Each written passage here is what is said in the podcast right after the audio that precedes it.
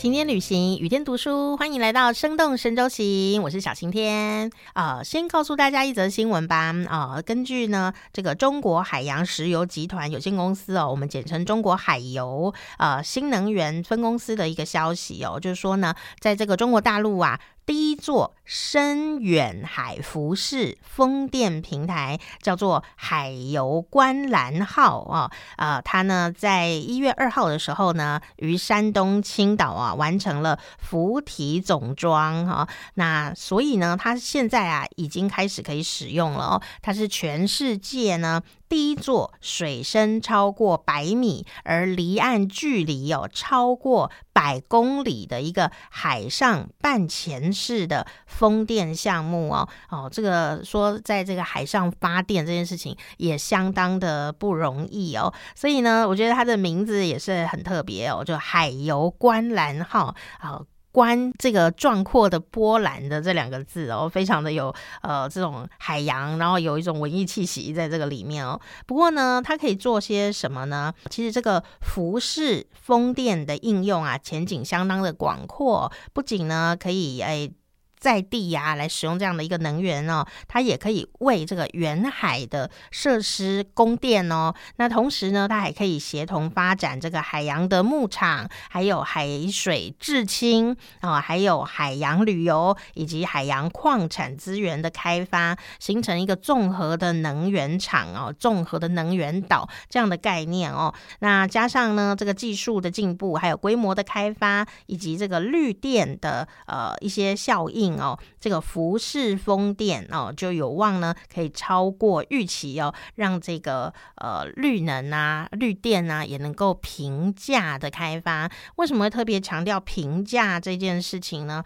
就是说啊，现在啊虽然有很多地方哦都有做这个绿能啊、再生能源，可是为什么还没有办法马上啊大家通通都呃来？改变呢？哦，啊，都用绿能啊，不是很好啊，就是因为呢，发电的技术成长过程当中，呃，目前还是会比一些我们习惯用的像煤啊、石油啊，它还需要多一点点的成本在这个上面哦。那但是呢，呃，希望大家啊，在这个发展的更加的顺畅之后呢，评价这件事情。就可以带动哦，一般的民众啊，哦，或者是大量的使用电的呃人呐，也能够哦来使用这样子一个呃绿色能源哦，感受风电跟太阳能的绿色 power，也就是我们今天要跟大家分享的哦。那地球暖化相当的严重哦，很多朋友呢一定都会或多或少会关心一下，说，哎，这个能源呐，讲能源危机哦，那能源呢，世界各国啊都在努力的寻找啊，包括沙乌地阿拉伯。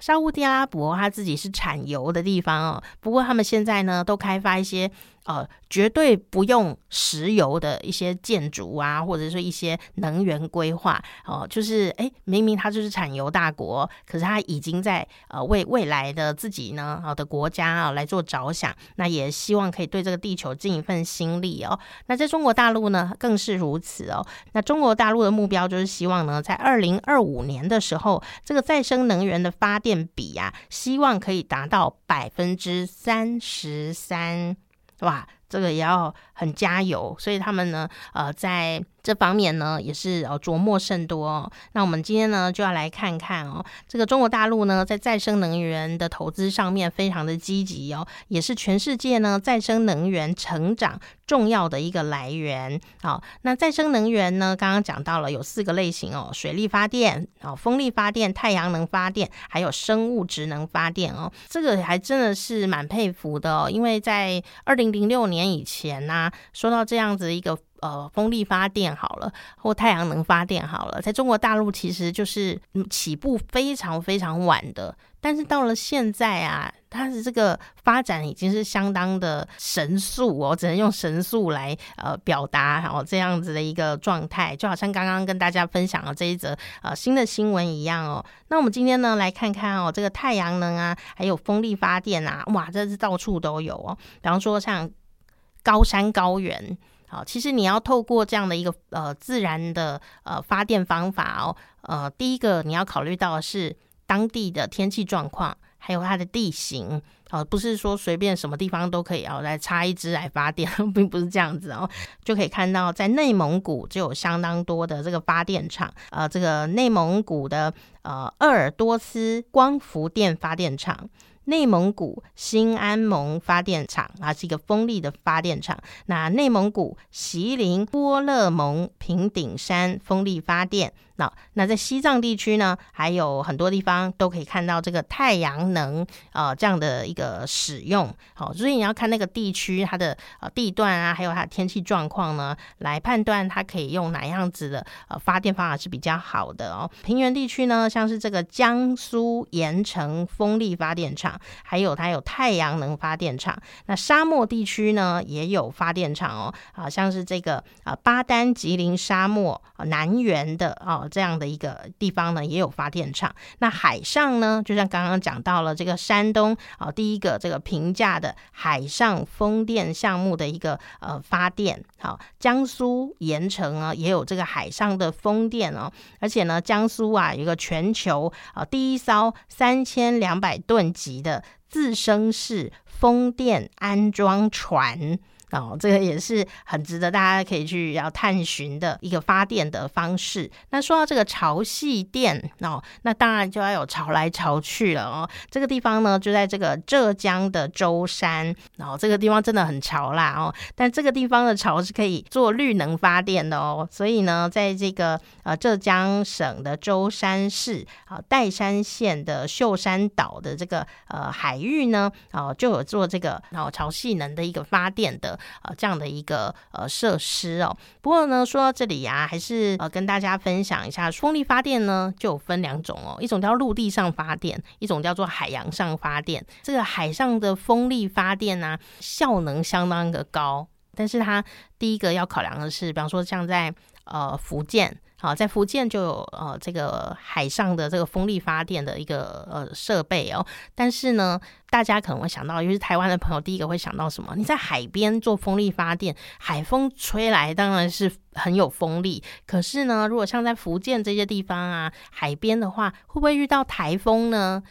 好，所以呢，台风啊也是要预计在里面的。你说哦，那用台风发电吗？不是哦，就是台风吹来的时候，这些风力发电的啊设备啊，是不是耐得住这种极端的天气状态？所以它这个都必须要把它考量进去。在包括施工啊，用这个海底电缆啊，各方面的，它整个成本都会提高很多很多。不过还是有呃这样的一个努力啊，让我们大家也可以呃拭目以待。那不过呢，说到风力发电呢，也有很多人会呃去注意到它可能哦会造成的一些生物上面的一些困境。有的地方发现说，风力发电区啊，它的这个稻田哦。呃，怎么好像收获变得比较少？那后来研究以后发现，因为那个风力发电的时候哦，啊，很多的蜜蜂啊被影响，所以没有办法去授粉。好，那加上光线也会被影响哦，